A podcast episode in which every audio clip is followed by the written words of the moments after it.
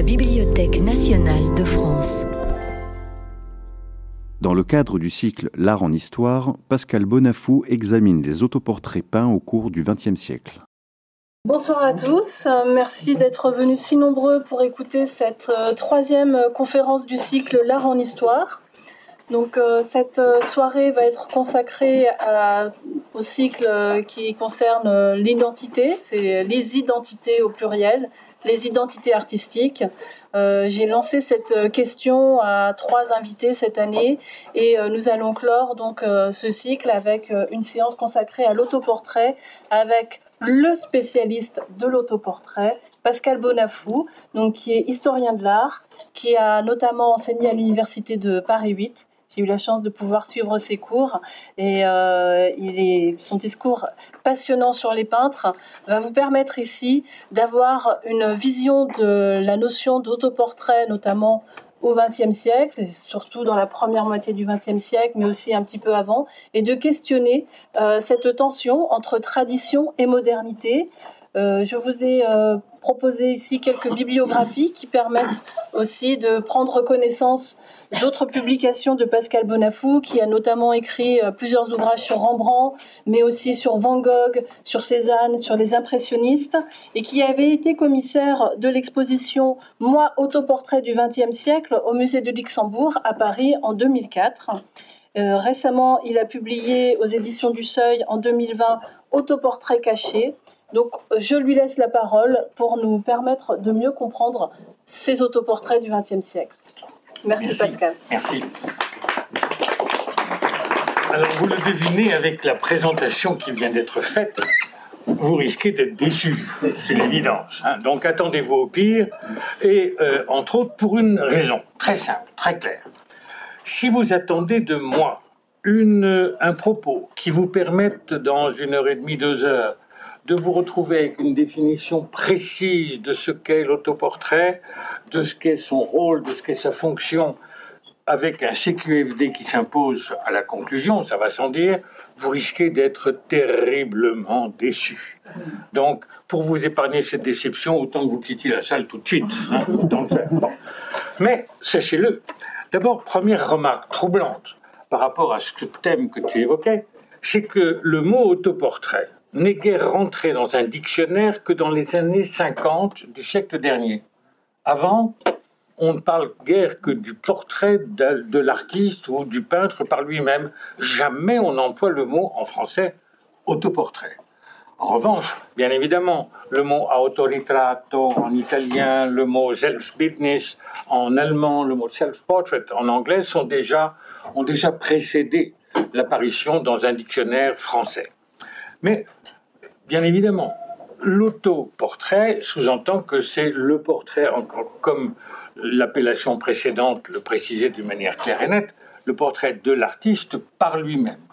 Mais ne déduisez pas de ça, méfiez-vous, que l'autoportrait serait une petite case un peu comme ça, marginale ou euh, comme ça, du thème du portrait il y a entre le portrait en tant que tel et l'autoportrait une différence qui est fondamentale. Je vais essayer de vous mettre ça en évidence dans les minutes qui viennent. Mais bon, l'autre chose, vous le voyez au titre qui s'affiche là, le thème est celui donc du peintre au travail, avec cette précision ou le piège de la tradition. Pour une raison simple, c'est que euh, tout simplement, je l'ai vérifié après tout simplement, si j'ose dire, banalement 50 ans de fréquentation des autoportraits, dont chance extraordinaire quand j'ai eu la possibilité d'être pensionnaire de la ville de la Médicis à Rome avec ce thème de l'autoportrait. J'ai été accueilli heureusement dans la collection la plus extraordinaire qui soit d'autoportraits, qui est celle du musée des Offices, de la galerie des Offices à Florence. Et d'une femme merveilleuse qui s'appelait la dottoressa Meloni, et qui était directrice de la recherche aux offices, quand je suis arrivé à Rome, je me suis empressé de lui écrire, m'a convié tout de suite à venir travailler auprès d'elle pour établir avec elle euh, ce qui était indispensable, le catalogue de tous les autoportraits de cette collection qui a été créée au XVIIe siècle par un certain cardinal Leopoldo da Medici. Et donc, vous le devinez, ça m'a permis d'avoir une vision extraordinaire de cette collection qui, a, donc, commence au XVIIe siècle, qui a fait quelques achats d'œuvres antérieures et qui s'est bon, prolongée vaille que vaille après la réunification de l'Italie où, comme il se doit, l'administration royale italienne n'avait plus de budget pour entretenir la collection. Mais bon, au XXe siècle, il y a eu quelques œuvres malgré tout qui sont rentrées. Et donc, l'un des thèmes, mais récurrents, obstiné, c'est celui de l'artiste au travail. Et vous verrez tout à l'heure que j'ai la première image de cet artiste au travail qui remonte au tout début, à la fin du Trecento. Donc, autre chose qui est quand même très extraordinairement remarquable, c'est que dans l'histoire de la peinture occidentale, je n'y peux rien, il y a deux thèmes qui la traversent, si je veux dire, de la période médiévale jusqu'à nos jours, ce sont les thèmes de l'autoportrait et de la représentation d'objets, donc de la nature morte. Il n'y en a pas d'autres. Ce qui veut dire que tous les autres genres, du genre peinture d'histoire, que sais-je encore, ont donc une histoire beaucoup plus courte que celle de cet autoportrait, qui a une autre vertu, c'est que en Occident, pas un pays n'a ignoré ce rapport à l'autoportrait. Promenez-vous dans toute l'Europe, dans tout l'Occident, y compris donc et pour cause de l'autre côté de l'Atlantique, partout, toujours, vous trouverez les autoportraits des uns et des autres. C'est donc vous dire que c'est un thème qui est d'une richesse absolue et que donc les images que je vais vous montrer ne peuvent être qu'une sélection, et qui dit sélection dit et pour cause arbitraire. Mais je plaide coupable. Le premier de ces autoportraits qui a justement tenu lieu d'affiches reproduit sur l'affiche de l'exposition Moi, autoportrait, donc moi, oui, euh, autoportrait du XXe siècle qui se tenait au musée du Luxembourg et ensuite à la Galerie des Offices à Florence, et cet autoportrait de Norman Rockwell. C'est la position la plus traditionnelle qui soit. Il est assis, la toile est posée devant lui, histoire d'avoir quand même quelques références. Regardez bien dans le haut, à droite de la toile, il y a des cartes postales avec des autoportraits qui sont accrochés, punaisés sans doute, un autoportrait de Durer, un autoportrait de Rembrandt, un Picasso, un Van Gogh. Là-dessus, remarquez bien une chose, qui déjà vous laissera entendre que l'autoportrait est peut-être parfois un tout petit peu fallacieux, l'air de rien c'est que ce monsieur se penche vers son miroir et que pour revoir ce qu'il a, pour constater ce qu'est son reflet, pour tenir pleinement compte du reflet qui est le sien, qui est son modèle. Regardez bien, il porte des lunettes. Or, dans la toile qu'il peint, il n'y a pas de trace de la moindre paire de lunettes. Et vous dire que l'autoportrait peut être aussi cet extraordinaire jeu avec justement le miroir qui est, on va le voir souvent, très fallacieux. Cet, autoportrait date, vous le voyez, de 1960, mais comment douter que ce, son modèle soit celui-ci? Alors ne me demandez pas qui est Johannes Gump. Cet autoportrait est au musée des Offices à Florence, dans la, galerie, donc euh, dans la collection que j'ai évoquée tout à l'heure. Mais toutes les recherches qui ont été faites là-bas par les experts les plus somptueusement érudits qui soient calé. On ne sait pas qui est M. Johannes Gump, mais peu importe. Cet autoportrait-ci est, vous le voyez là encore une fois, dirais-je, l'instauration d'une thématique et d'une technique, parce que, et pour cause, pendant des siècles, pour se représenter, avant que la photographie n'existe et que les peintres éventuellement aient recours à une photographie d'eux-mêmes, euh, il n'y avait pas d'autre recours que le miroir. Et donc, petite anecdote loufoque, enfin petite histoire, en l'occurrence, qui est les uns disent chinoise, les autres disent japonaise. Qu'importe l'origine, ça ne change rien à l'affaire. Imaginez, un vieux couple vit dans une montagne très lointaine, et les petites récoltes qu'ils font ne permettent guère que de descendre une fois par euh, saison dans le village le plus proche et avec l'argent qui est gagné de vivre le reste de l'année.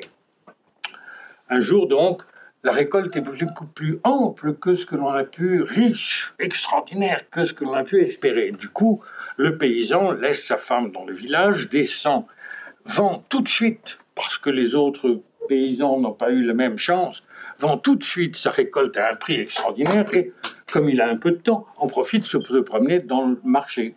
Et il voit d'un seul coup, à l'étal de l'un d'entre eux, une sorte de brocanteur, une chose sur laquelle il se penche, il voit le portrait de son père. Comment résister à l'achat du portrait de son père? Et donc, du coup, ben, il achète et se dit quand même qu'il fait une dépense exceptionnelle qui va grever leur budget pendant l'année. Mais bon, il rentre donc et il n'ose pas faire l'aveu à sa femme de cet achat extravagant.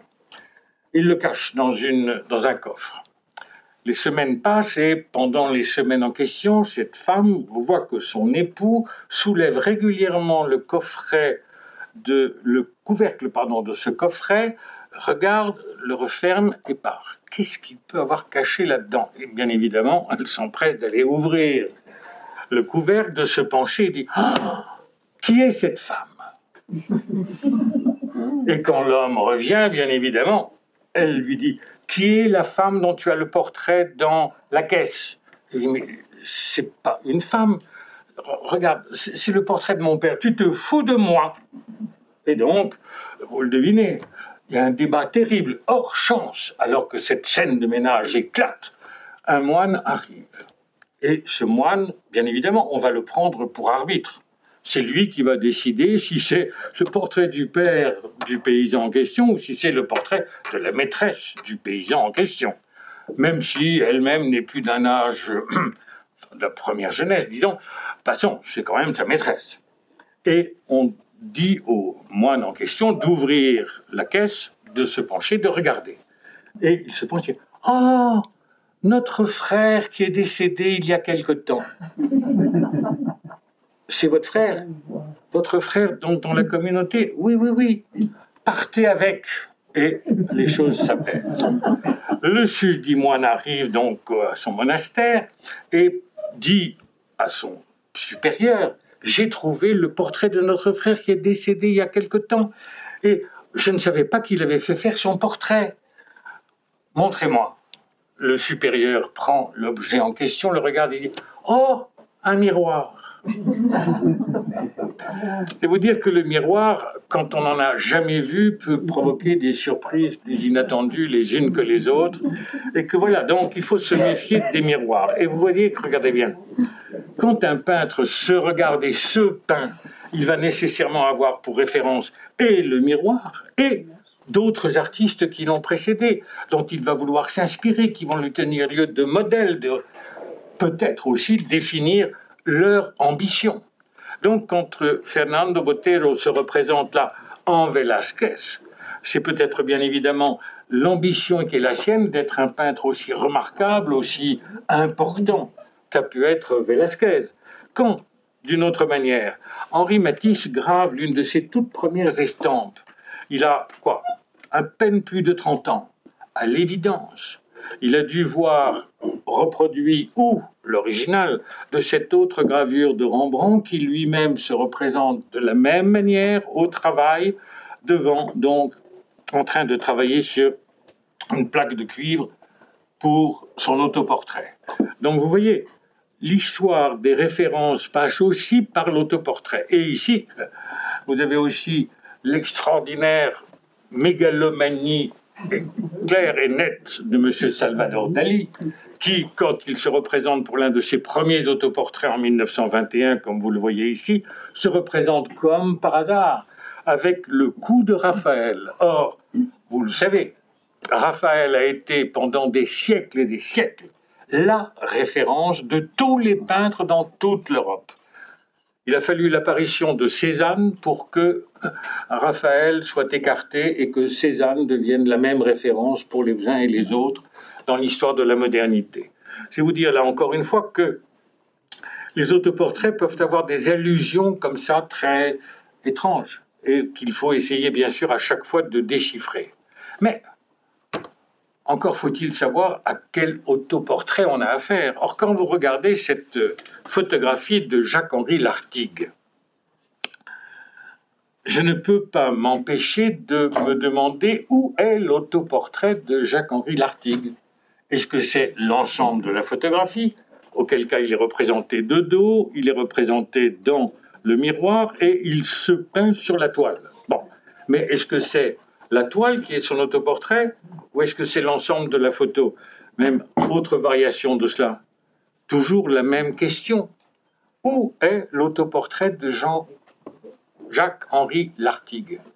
C'est vous dire que là encore une fois, la photographie par rapport à ce rapport au miroir vient complètement biseauter les choses. Et que, bon, la photographie est sans doute l'un des pièges de l'autoportrait au XXe siècle. Le miroir. Lorsque Léon Spiliert, peintre belge, comme vous le savez, se peint, il se peint, regardez bien, avec, là encore une fois, la rouerie du miroir. Il est face à une toile que nous ne verrons jamais, devant un miroir qui reflète qui, à l'infini.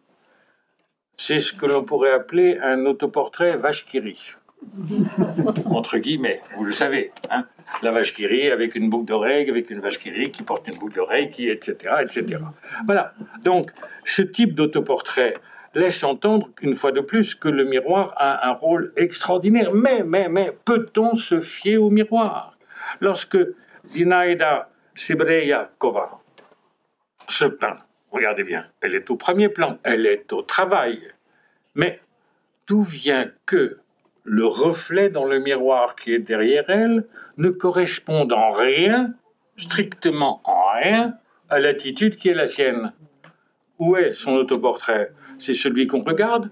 Ou est-ce qu'elle a déjà éventuellement peint un autre autoportrait qui serait derrière elle Et auquel cas, ce que nous croyons être un reflet est une toile? Encore une fois, l'ambiguïté, l'incertitude et le doute rentrent en scène.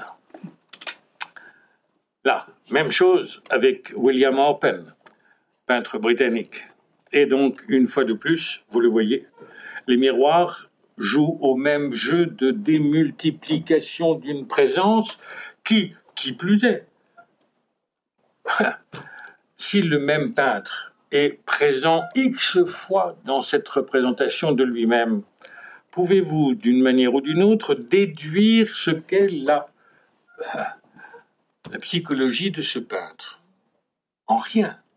Donc ça veut dire qu'un autoportrait comme celui-ci encore de William Orpen du tout début du XXe siècle en 1908, qui se représente, regardez bien, la toile qu'il peint est et a pour seul modèle le miroir qui est sur, donc sans doute, le manteau d'une cheminée.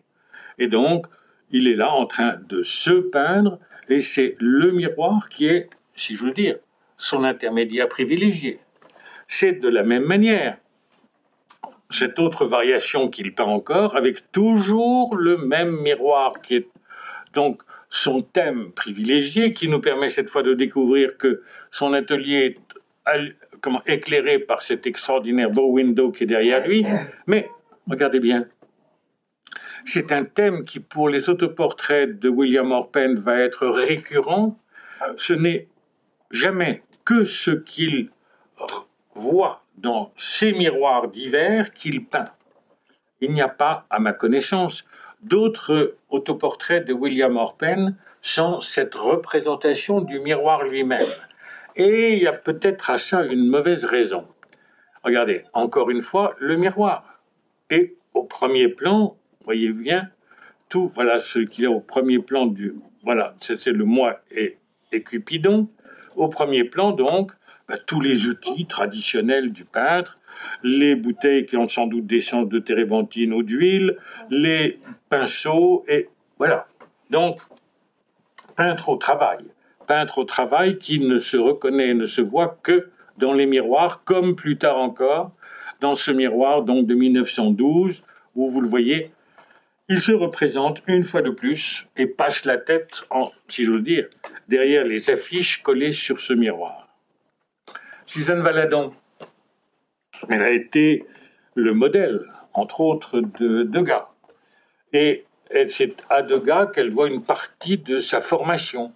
Et quand elle se peint, ben, regardez bien, c'est une fois de plus le miroir qu'elle peint. Et donc, avec bien évidemment le reflet de la coupe de fruits qui est juste posée devant sur la table. Et puis, quand Boris Zaborov, qui est décédé il y a maintenant deux ans, se représente, regardez bien, c'est un miroir qu'il peint une fois de plus. Ce qui sous-entend que lorsqu'il peint cette toile, est-ce qu'il se peint lui ou est-ce qu'il peint le modèle qui est en train de poser, qui est assis sur la gauche dans la toile, assis sur ce tabouret. Qui est le véritable modèle d'un pareil tableau? Étrange situation qui, une fois de plus, pardonnez-moi, je ressasse et rabâche, introduit l'incertitude, le doute et des questionnements auxquels on n'a pas nécessairement toutes les réponses. Et puis, Lutzenfreud, dans l'un de ces, détail de l'un de ces grands tableaux, il y a ce tout petit détail, ce tout petit miroir qui est accroché donc dans l'armature d'une fenêtre. Qu'est-ce que c'est une fois de plus que cette apparition soudaine, étrange, qu'il récupère, si je veux dire, illico? Et là, William Open se peint lui aussi dans un miroir. Mais il a d'autres références. Parce que dans le miroir qui est derrière cette jeune femme, qui va pas tarder à être son épouse d'ailleurs, il y a donc dans ce miroir le souvenir de celui de Robert Campin, qui lui peint ce triptyque au XVIe siècle. Il y a de la même manière le très célèbre, donc vous voyez, Campin 1438, Orpen 1900, ça veut dire qu'encore une fois, la représentation du peintre au travail, du peintre avec ses modèles, trimballe, passez-moi l'expression et le verbe un peu cavalier, mais porte avec elle toute une tradition qui est donc, et pour cause, inévitable, et qui a sans doute une raison d'être.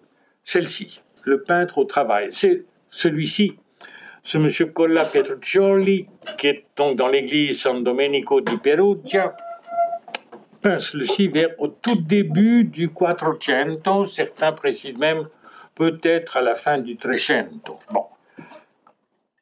C'est la première représentation d'un artiste au travail qui existe en Europe.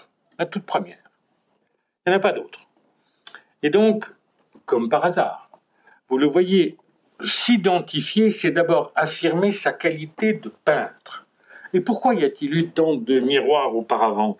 Pour une raison, j'allais dire, très simple. C'est que Leon Battista Alberti, au début du Quattrocento, écrit un livre qui est le premier traité de la peinture occidentale. Il l'écrit d'abord en latin, en 1425, très vite, comme on on entend parler de son texte, il le réécrit en italien pour être à la portée d'un plus grand nombre d'artistes. Et donc, deux ans plus tard, les copies de ce De Pittura, qui est devenu De Pictura, est extraordinairement diffusé. Or, dans ce texte, M. Leon Battista Alberti explique que il y a un inventeur de la peinture c'est Narcisse. Narcisse qui, comme par hasard, s'est regardé dans l'équivalent du miroir, qui est ce plan d'eau parfaitement immobile, décrit par Ovide, sur lequel Ovide précise même que pas même une feuille n'est tombée sur l'eau. C'est vous dire que la surface est restée parfaitement immobile. Et souvenez-vous, l'histoire de Narcisse, est claire et nette.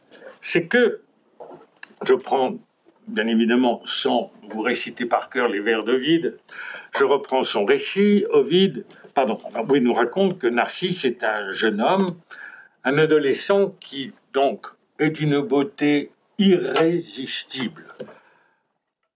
Ovide nous laisse entendre que les femmes, les hommes, les chiens, tout le monde tombe amoureux de Narcisse, inévitablement. Donc, et il provoque le même désir chez les uns et les autres, y compris ce qui commence à aggraver sa situation, auprès des nymphes. Or, résister à un homme, pourquoi pas? Résister à une femme, admettons, résister, etc. Mais résister à une nymphe, c'est provoquer, et pour cause, la colère des divinités. Au-delà de l'une d'entre elles, particulièrement bouleversées par la beauté de Narcisse, les autres, d'autres nymphes ont la même frustration. Jusqu'au jour où elles font une démarche auprès du premier des dieux, Zeus, pour que ce mortel soit puni par là où il a péché. Hein. Donc, qu'il ne soit jamais satisfait de celle ou de celui qu'il va rencontrer dont il ne sera jamais amoureux. Narcisse a une, une passion, une seule, la chasse. Et un jour, alors qu'il chasse, il a, ce qui est banal, soif.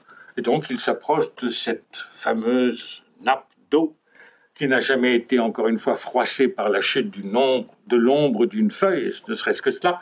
Il se penche et là, tout à coup, il voit son amour. La beauté est telle qu'il ne sait pas si c'est un homme, si c'est une femme, peu importe, mais en tout cas, c'est cet amour qui est le sien. Et il commence à dépérir. Parmi les nymphes, celle qui a été la plus énamourée de ce cher jeune homme s'appelle Écho. Elle a été punie par Héra, l'épouse de Zeus, pour avoir longtemps raconté des histoires lorsqu'elle rentrait à l'Olympe et que Zeus avait une aventure avec l'une de ses maîtresses. Donc, elle est condamnée à ne pouvoir répéter que les dernières syllabes qu'elle entend. Mais quand elle entend Narcisse, qu'elle voit, dire je t'aime, elle peut, la phrase est assez courte, le mot est assez pertinent pour qu'elle puisse le répéter. Donc Narcisse entend la voix de cet amour qui lui répond qu'il ne peut pas toucher parce que dès qu'il met les mains dans l'eau, euh, l'image disparaît.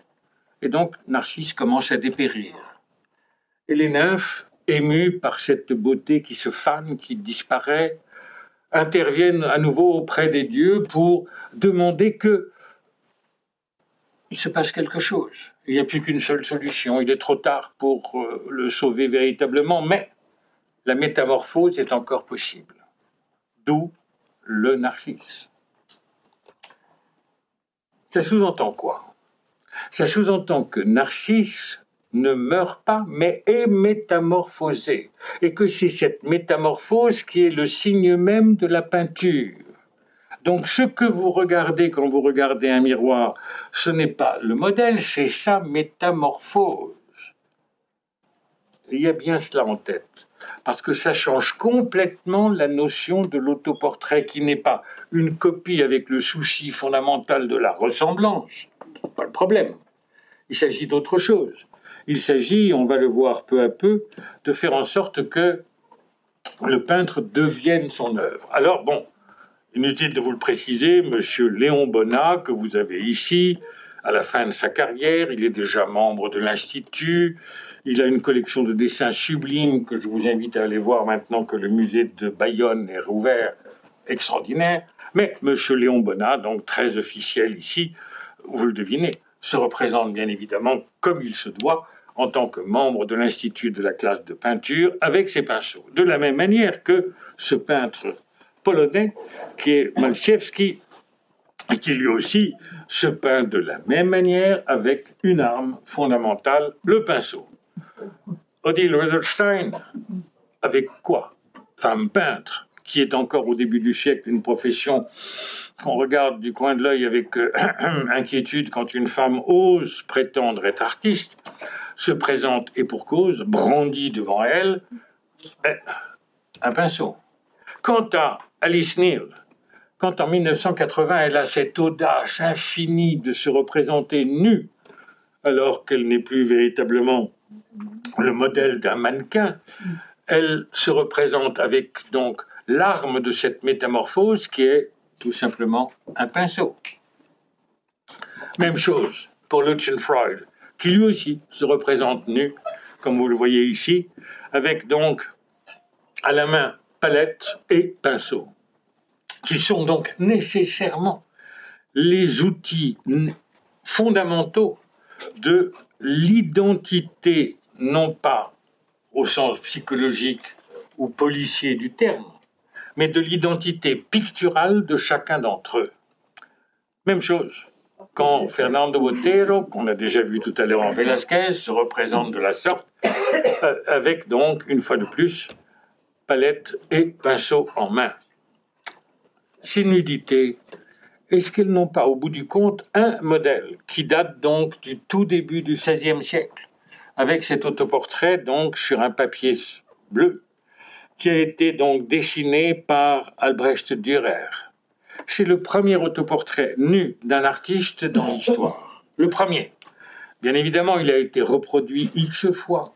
Est-ce qu'il n'est pas, d'une manière ou d'une autre, le modèle qui a, si j'ose dire, permis à tous ceux que l'on vient de voir de prendre le risque de cette nudité qui, vous le savez, a été condamnée par la morale judéo-chrétienne pendant des siècles et des siècles. Hein. Donc, à tel point que M. Sosten de la Rochefoucauld, lorsqu'il était euh, membre du gouvernement de Sa Majesté Louis, XVIII et plus tard de Charles X encore, voulait interdire la visite du Louvre aux jeunes femmes. Vous admettrez en effet que les jeunes femmes puissent aller voir Antinoïus, Apollon, Mercure, avec leurs attributs à la portée de tout le premier regard, c'était intolérable, insupportable. Et il a d'ailleurs officié d'une manière très intense en distribuant les feuilles de vigne les plus nombreuses qui soient. Mais bon, voici donc, voilà, une autre métamorphose, celle de Pablo Picasso. Cet autoportrait est le premier autoportrait important peint qu'il peint, semble-t-il, la veille de la première exposition qu'il a chez Ambroise Vollard. C'est vous dire que d'un seul coup, il va se présenter de la sorte et il tient une chose, à affirmer tout de suite la place qu'il lui compte bien prendre dans, parmi les artistes qui à Paris sont ô combien nombreux en ce début du XXe siècle, puisqu'il intitule son autoportrait Io Picasso, moi Picasso. Donc, attention, je n'ai pas dit mon dernier mot. Et quelque temps plus tard, il va donc, en 1906, alors qu'il commence avec son complice Braque l'aventure du cubisme, il va donc une fois de plus avec la palette à la main. Vous le voyez donc, ce thème-là, il est un thème qui, même avec un peintre des métamorphoses, et Dieu sait qu'elles sont nombreuses avec Pablo Picasso, ce thème-là reste une permanence, un fil conducteur qui traverse donc toute l'époque. Et encore une fois, le même Jacek Malsiewski tout à l'heure, palette, une fois de plus, et pinceau. Charlotte Turop, qui elle, donc, est néerlandaise. Regardez, une chose très extraordinaire, c'est que la palette tient lieu d'auréole, hein, comme une sorte de sainte de la peinture. Amedeo Modigliani, quand il est donc à Paris en 1919 et qu'il réside à l'époque à La Ruche, donc vous savez qui est justement ce lieu extraordinaire qui est dans le fin fond du 15e arrondissement et qui est donc un lieu à l'époque où il a peut-être croisé, pourquoi pas, euh, Chagall, Hein, où il va croiser peut-être aussi, et d'ailleurs il va avoir de merveilleux rapports avec lui, Soutine, etc., etc. Ce lieu de la ruche est une sorte véritablement, le mot est malvenu, mais de laboratoire de la modernité le plus intense qui soit. Et qui plus est, avec un signe très extraordinaire, c'est que avec les trois noms que je viens de vous citer, Modigliani, Soutine et donc le troisième qui m'échappe maintenant, voilà, euh, qui, euh, voilà, euh, Chagall, vous le remarquerez, vous le savez, les toiles et les œuvres des uns et des autres sont incomparables. Ça veut dire qu'ils sont parfaitement conscients de ce que, quand bien même ils succombent à un thème qui, lui, est récurrent, obstiné, acharné, donc siècle après siècle, ils se doivent d'être, et pour cause, parfaitement reconnaissable. Mais ce qu'on reconnaît, ce ne sont pas les traits d'Amedeo Modigliani. Si vous le croisez, et vous aurez peut-être des chances de le croiser au Select ou pourquoi pas au Dôme, et il risque en l'occurrence là d'être souvent sous et qui plus est, il propose volontiers de faire votre portrait, mais en échange d'un verre qui lui serait offert. Si vous le croisez, n'hésitez pas à lui offrir un verre. Euh, donc, ce n'est pas le portrait de Modigliani qui permet d'identifier Modigliani dans la rue, mais c'est ce portrait qui permet d'identifier le style qui va être le sien. Même chose avec Autodix quand il peint de la sorte au début donc de cette aventure extraordinaire qui va être celle de l'expressionnisme. Et voilà M. William Orpen de retour, des années plus tard. Souvenez-vous. Et là, une fois de plus, il peint. Mais, une question bête à poser. Soit, il peint. Soit, il est devant une toile. Il a la palette, elle est prête, les couleurs sont parfaitement distribuées sur le bord. Il tient un pinceau en main, mais que peint-il? La même chose pour Brian Book, lui aussi nu. Mais que peint-il? Lui, pas de palette, pas de pinceau, mais en tout cas, on peut imaginer que cette main tendue tient un pinceau ou un couteau avec lequel il travaille. Quant à André Derain, même chose. Tout jeune homme, quand il est face à cette toile, on ne sait rien de ce qu'il peint.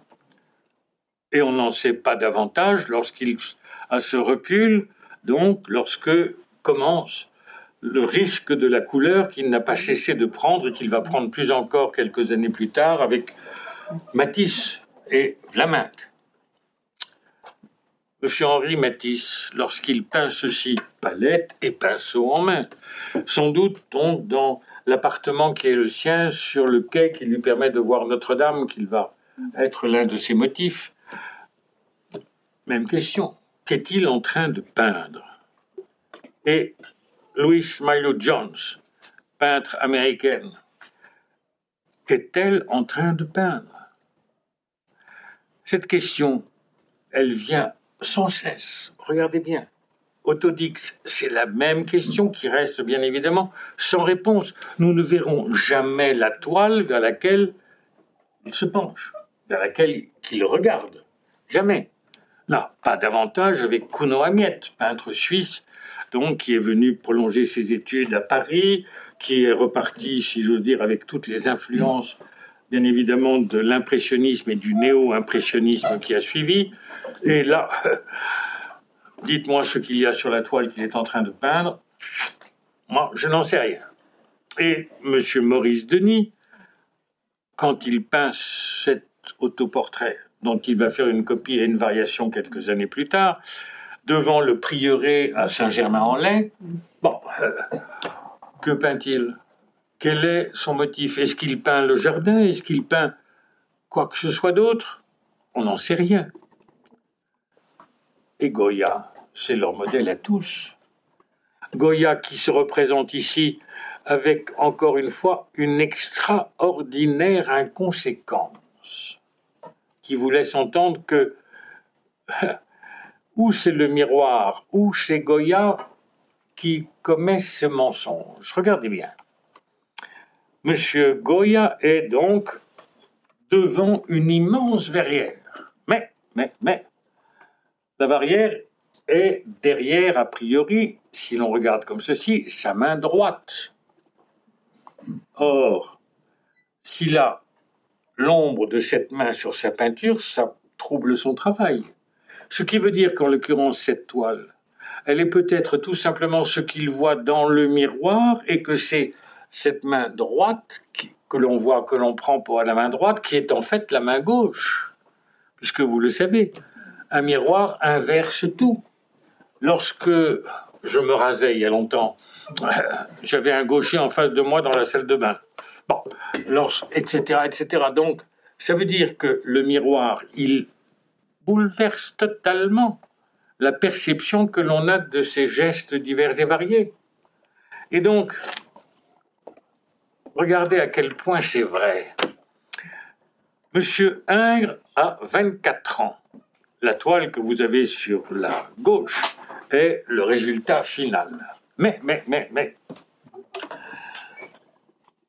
il y a de quoi être troublé, gêné, inquiet. Pourquoi M. Ingres a-t-il mis 50 ans à arriver à ce résultat pour se représenter à 24 ans? Parce que quand il peint, quand il achève ce tableau, il a plus de 70 ans presque 76. Donc qu'est-ce qui s'est passé? Ben, Regardez la première version qui a été copiée par un de ses élèves, donc, est dessinée ici. Regardez. Elle est décrite d'ailleurs avec stupéfaction par euh, Théophile Gautier qui s'étonne de ce que M. Ingres porte une espèce de houppelande qui doit sans aucun doute peser très lourd pendant le travail qui est le sien. Mais bon, peu importe, c'est pas ça qui est le plus troublant. Regardez bien. Ingres tend vers la toile que cette fois l'on voit un torchon, à l'évidence. C'est pour effacer sans doute les traits, les premiers traits d'un portrait qu'il est en train d'ébaucher. Et les historiens d'art ont bien évidemment pu préciser que l'autoportrait, le portrait qui est ébauché sur la toile est l'un de ses amis proches qui a accepté de poser pour lui. Donc, pas content de son travail, il efface. Mais il y a un problème. C'est que, euh, et pour cause, c'est pas comme ça qu'il s'est vu dans le miroir. Donc, cette vision-là est parfaitement celle qu'il ne va pas admettre. il va mettre 50 ans presque à corriger la donne et à se représenter face à une toile qui, bien évidemment, avec la craie à la main qu'il tient, regardez bien, nous laisse entendre que ce qui est sur cette toile que l'on ne verra jamais, c'est la toile que nous regardons. Tout simplement, il se représente en train de se peindre. Et donc, il faut accepter que tous ces autoportraits qui se représentent devant une toile invisible soient peut-être en fait le résultat de ce que nous voyons ici avec cet autoportrait de Ingres qui enfin admet donc les exigences de ce miroir. Franz von Stuck, en 1905, se représente lui avec un modèle avec, pardon, une toile qui représente un nu féminin. Bon. Et vous allez voir que c'est peut-être là encore avec la présence de ce nu féminin que se révèlent certaines ambitions picturales. Monsieur Giorgio de Chirico, lui, avec palette et pinceau en main, indique d'une manière claire et nette ce qu'est son ambition. Le texte qui est donc sur son, sur son sur sa toile. Et, pardonnez-moi, il faut que je retrouve ma petite note, voilà. Mi fama perennis queritur in toto semper ut orbe canar. Ou si vous préférez, parce que le latin n'est peut-être pas la langue vivante la plus courante qui soit aujourd'hui, j'ai une renommée de longue date qui est toujours recherchée à travers le monde. Claire et net. On est dans une période vous le savez, il a complètement abandonné et définitivement abandonné ce qui lui a valu la reconnaissance et l'admiration des surréalistes, la peinture métaphysique. C'est fini. Et il est partisan ô combien acharné d'un retour à l'ordre, qui est donc celui auquel d'ailleurs Picasso va être euh, peut-être pas complètement indifférent. Et cela au lendemain de la deuxième, de la première guerre mondiale. Première Guerre mondiale qui a eu pour conséquence, vous le savez, la remise en cause la plus radicale qui soit des définitions de l'art avec Dada. Alors ne me demandez pas ce qu'est le dadaïsme. La seule définition correcte et cohérente que je puisse vous donner, c'est celle qu'a donnée Tristan Tzara. Dada, c'est tout. Dada, c'est rien. Débrouillez-vous avec. Bon, mais ça veut dire une chose. Ça veut dire que Dada, a été la remise en cause de toutes les certitudes philosophiques, morales, intellectuelles de la civilisation occidentale par des artistes, des poètes, qui ont réalisé d'un seul coup que cette soi-disant civilisation judéo-chrétienne arrivait à cet abject massacre qui avait duré de 1914 à 1918. Intolérable.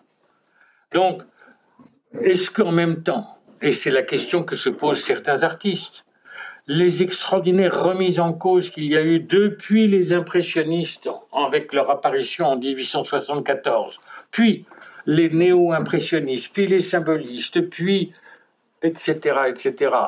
Je passe au-dessus des fauves et au-dessus du cubisme. Toutes ces remises en cause de l'art et des définitions de l'art ne sont-elles pas aussi ce qui a ébranlé l'intelligence occidentale et qui a pu lui permettre d'arriver donc justement à cette Première Guerre mondiale. D'où donc le retour à l'ordre que les uns et les autres impliquent. Mais, vous le voyez, je vous ai lu ce que. Donc, cette certitude de M. Giorgio de Chirico, avoir abandonné d'une manière claire et nette cette peinture métaphysique qui a fondé sa gloire et sa réputation, lui importe peu. Il est sûr et certain, donc, de pouvoir être toujours, donc, euh, maître de la célébrité et de la postérité. Y compris lorsqu'une fois de plus, ici, vous le voyez peindre un nu sur cette toile qui est le plus classique qui soit, et comme par hasard, la tête d'Athéna, le plâtre, qui est posé sur le sol, est lui aussi un rappel à l'ordre. Bram Bogart, lui, artiste néerlandais, n'a que faire de ce retour à l'ordre. Et il est en train, lui aussi, d'essayer d'élaborer un langage de la couleur qui est d'une violence, ou plutôt d'une virulence incomparable. Marion Long, en revanche, elle, vous le voyez toujours, donc la toile apparaît et donc essaye justement, je reviens en arrière, une peinture ton sur ton qui est proche de ce qu'a pu être celle quelques années plus tôt de Marie Laurencin. Quant à Chaim Soutine, vous remarquerez une chose très extraordinaire ici. Vous le savez, il a été dans une misère noire, terrible. Et, et pour cause, s'il se représente ici et s'il peint une toile, il n'est pas complètement inattendu ni troublant qu'au revers de la toile, il y ait déjà un autre portrait. C'est qu'il n'a pas assez d'argent pour renouveler régulièrement des toiles et qu'il n'a pas assez d'argent pour en acquérir régulièrement. Picasso, en 1938, il reprend l'autoportrait. Et comme par hasard, lorsqu'il le reprend, il le reprend avec tout simplement les deux attributs que sont palette et pinceau. Mais vous vous souvenez des autres autoportraits que vous avez vus Ils n'ont rien à voir. Et essayez de reconnaître M. Pablo Picasso dans la rue avec ça, vous m'en direz des nouvelles. Ça veut dire quoi? Ça veut dire que en 1938, ça fait 20 ans qu'il a pratiquement renoncé à se peindre, pour une raison simple, qui est, en tout cas c'est ce que avait pu me dire Jacqueline Picasso, peut-être pas toujours vrai. En 1918, en novembre 1918, alors qu'il vit à l'hôtel Lutetia à Paris, le téléphone sonne dans sa chambre et on lui annonce le 9 novembre la mort de Guillaume Apollinaire. Or, Guillaume Apollinaire a été un soutien indéfectible pendant toutes les années héroïques de ce qu'a été en particulier la vie au bateau Lavoir. Et donc, Picasso raconte, dit, en particulier à Brassailles, dans ce livre, vous savez, qui s'appelle Conversation avec Picasso, que à partir de là, regarder dans un miroir lui a été parfaitement impossible. Et que parce qu'à chaque fois qu'il croisait un miroir, qu'il voyait son visage dans un miroir, alors qu'il était en train de se raser quand il a entendu cette implacable nouvelle, il avait l'impression à nouveau d'éprouver la même douleur, la même tristesse que celle qu'il a éprouvée en apprenant la mort de Guillaume Apollinaire. Mais, je vous le disais, Jacqueline Picasso me disait, elle me laissait entendre que c'était peut-être un petit mensonge. Et en effet, quand j'ai fait un bouquin sur les autoportraits de Picasso, je me suis aperçu qu'entre 1918 et 1938, comme celui-ci, il s'était pas privé, dans un dessin ici ou là, de se glisser comme une espèce de passager clandestin. Mais bon, une fois de plus, cet autoportrait ne vous dit rien de la psychologie de Picasso, mais ne prend son sens que par rapport à l'ensemble de l'œuvre de Picasso. Une fois de plus, ce que vous regardez, ce n'est pas un portrait de Picasso, c'est un Picasso. Chose fondamentale. L'une de ses premières clientes à Paris, alors qu'il aborde la période cubiste, est une femme, une américaine, qui vit à Paris et qui ne manque pas d'argent, qui s'appelle donc Madame, son nom m'échappe au moment, je vais vous le dire. Pardon Oui, pardon Gertrude Stein. Oui, Gert, merci. Gertrude Stein. Et Gertrude Stein lui commande son portrait. Très bien. Mais Picasso exige une chose, que pendant les séances de pause, à l'issue des séances de pause, jamais elle ne voit le travail qui est en chantier. Elle accepte. Il y a quand même 80 séances de pause, ce qui est quand même très long. Et puis quelques heures avant qu'elle vienne chercher son portrait, Picasso convoque et invite plusieurs amis à regarder le portrait en question. Les uns et les autres regardent un peu gênés, enfin bon. L'un d'entre eux lui dit, finit par lui dire, écoute Pablo, tu lui as fait une de ces gueules. Et Picasso, impassible, lui répond, bon, ne vous inquiétez pas, elle va tout faire pour lui ressembler. Ça n'a l'air de rien. Mais cette phrase, elle est fondamentale. Parce que ça veut dire que Madame Gertrude Stein a accepté non pas un portrait qui lui ressemble et qui, en l'occurrence, la desservirait, mais elle a accepté de devenir un Picasso. C'est ça qui est fondamental. Vous avez nécessairement régulièrement visiter des musées, en France, ailleurs, peu importe. Et le nombre de fois où vous êtes tombé sur des portraits de peintres qui sont loin d'être négligeables, c'est Rembrandt, c'est Van Eyck, c'est etc., etc. Je ne vais pas faire la liste de tout le catalogue du Bénézite, il y en a des... Mais c'est marqué portrait d'hommes, portrait de femmes.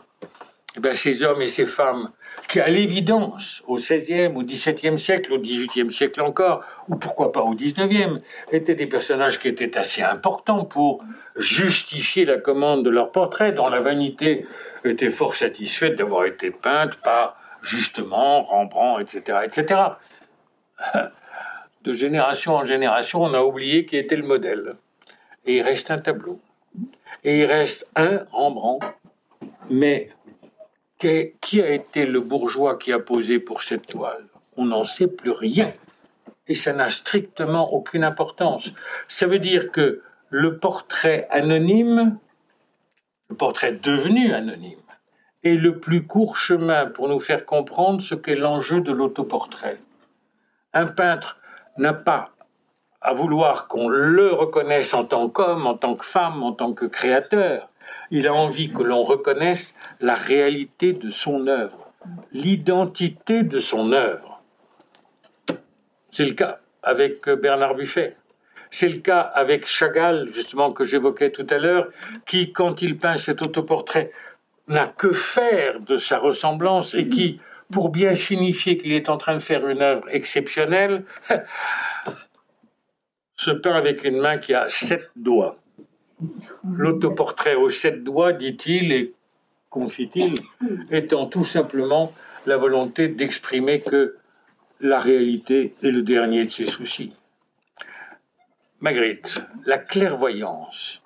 Regardez bien un tableau comme celui-ci. La clairvoyance, ça veut dire quoi Que il regarde un œuf, mais qu'il sait pertinemment bien que dans cet œuf, si l'on est un tant soit peu patient, on aura un modèle comme celui qu'il est en train de peindre, un oiseau. Un peintre est donc aussi cette clairvoyance. Il voit avant nous ce que nous n'avons pas vu. Souvenez-vous des pages écrites par un certain Marcel Proust à propos du peintre qui, dans la recherche du temps perdu, le fascine, qui est Elsie.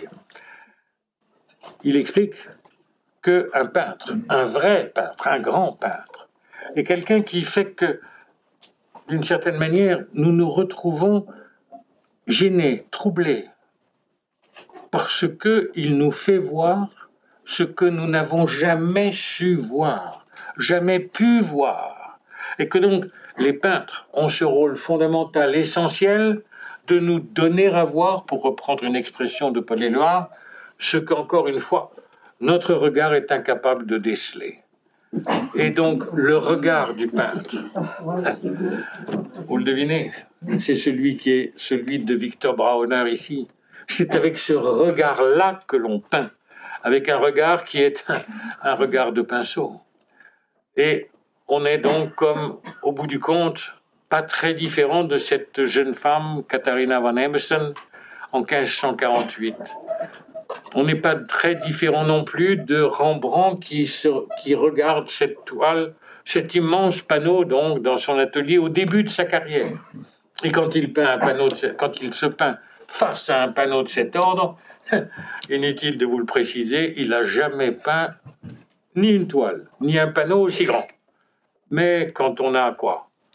Là, il a 21, 22 ans. Peindre un panneau de cet ordre devant soi, c'est laisser entendre à l'amateur qui viendra regarder le tableau que hmm, il n'est peut-être pas indifférent à des commandes d'une taille de cet ordre. William Hogarth, ici, se représente en train de peindre tout simplement l'un des tableaux qui lui a valu la gloire, la plus extraordinaire qui soit. Euh, pourquoi, en effet, quand on se peint, ne pas faire référence à l'œuvre qui a été la plus immensément reconnue et valorisée Madame Lauren Wright, elle se peint en train de peindre un modèle. Mais c'est une situation, si je veux dire, très banale. Autodix, vous le voyez déjà, une situation un tant soit peu différente avec le modèle, la modèle qui est en face de lui. Mais, mais, mais, un modèle, quel qu'il soit, n'a jamais autant de réalité que celui-ci. Une fois de plus, Magritte. À savoir que cette femme n'existe et n'existera que lorsqu'il aura fini de la peindre. Avant, elle n'a aucune réalité, strictement aucune. Encore une fois, ça sous-entend que le peintre est celui qui va conférer par son travail la seule réalité qui vaille, qui est la réalité picturale. C'est aussi peut-être ce à quoi songe Charlotte Berendt Corinth. Et puis, il y a ces autoportraits de circonstances qui veulent malgré tout, dans la biographie de l'artiste, laisser une trace et signifier quelque chose. Ce tableau de Max Beckmann en 1915, vous le devinez, on est donc lors de la deuxième année de la guerre, de la première guerre mondiale qui a éclaté, signifie donc que pendant l'une des rares permissions dont il dispose, il n'a peut-être pas le temps de retirer son uniforme d'infirmier, qu'il est donc toujours au service de la Croix-Rouge, mais que malgré tout, son obsession, le besoin qu'il éprouve, c'est peindre. Et c'est se peindre. Et qui plus est, dans une période où, lorsqu'il va repartir au front, rechercher les blessés sur le champ de bataille, il n'est pas sûr lui-même de revenir. Balthus, lui, se peint de la sorte, avec un chiffon à la main, un pinceau dans l'autre, et vous le devinez, un regard qui regarde le miroir. J'ai eu la chance à la Villa Médicis de pouvoir à plusieurs reprises croiser Balthus, et bien évidemment, je me suis empressé de lui poser des questions sur ses autoportraits. La première réponse que j'ai pu obtenir n'était pas la plus réjouissante pour le jeune homme que j'étais. J'ai rien à vous dire. Très bien, d'accord, merci, mais bon, avec un peu d'acharnement, mais d'un acharnement très poli et très respectueux de monsieur l'ex-directeur de l'Académie de France à Rome, je finissais par avoir des informations, des précisions. Et quand je lui parlais de cet autoportrait, donc je lui montrais la reproduction dans un bouquin, il me dit ceci. Tu remarqueras que c'est un autoportrait inachevé. Regarde bien la poche de la veste. Elle n'est pas complètement peinte. Et j'ai dit, pourquoi n'est-elle pas complètement peinte? Parce que quand j'ai peint cet autoportrait, j'avais presque 40 ans, je savais que mon œuvre n'était pas terminée. Donc pourquoi aurais-je terminé mon autoportrait? Les peintres, donc, ont, en tout cas, espèrent avoir dans leur vie, comme c'est le cas ici avec Fernando Botero, un ange gardien qui, voyez-vous, les accompagne sans cesse et leur permet d'accomplir leur œuvre. Mais, mais, mais, à l'évidence, accomplir leur œuvre, c'est avoir une fois de plus la volonté de devenir une œuvre. Et vous en avez la preuve absolue qui tient lieu de conclusion avec cet autoportrait de Hannibal Carracci. Regardez bien. Il est un tableau sur un chevalet. Rien d'autre qu'un tableau sur un chevalet.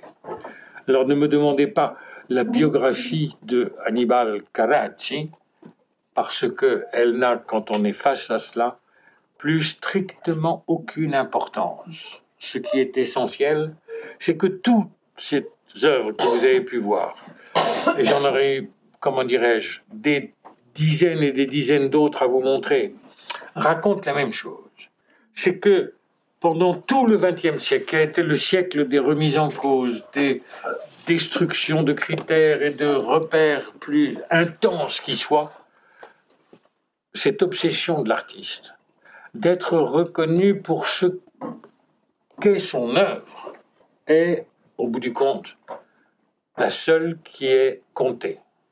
Donc ne vous étonnez pas que les autoportraits ne soient pas le signe d'une tradition qui est un renoncement à la modernité, loin de là. Ils sont le signe de ce que, encore une fois, la raison d'être d'un artiste, c'est de proposer quelque chose qui est à la fois incomparable et inédit. Vous avez promis de ne pas arriver à une conclusion du genre CQFD. Je suis pas loin quand même. Hein. Euh, donc, euh, désolé, je vous aurais déçu d'une autre manière, mais voilà. Je ne pouvais que vous faire part de cette, euh, comment dirais-je, certitude qui est la mienne, à savoir que l'autoportrait est plus qu'aucun autre genre de l'histoire de la peinture, de l'histoire de l'art même plus largement, est, c'est sûr, celui qui nous permet de faire face à l'essentiel. Parce que euh, on ne peut jamais, avec un autoportrait, avoir la réponse définitive, une réponse définitive à quelques questions qu'on lui pose. Et le rôle de la peinture, le rôle de l'art, c'est pas de nous donner des certitudes, c'est de nous amener à nous poser des questions, quitte à prendre le risque de n'avoir pas les réponses. Merci de votre attention.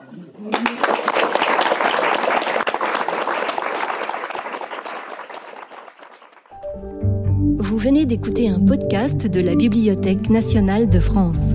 Retrouvez les conférences, rencontres et créations de la BNF sur toutes les plateformes de podcast ainsi que sur le site bnf.fr.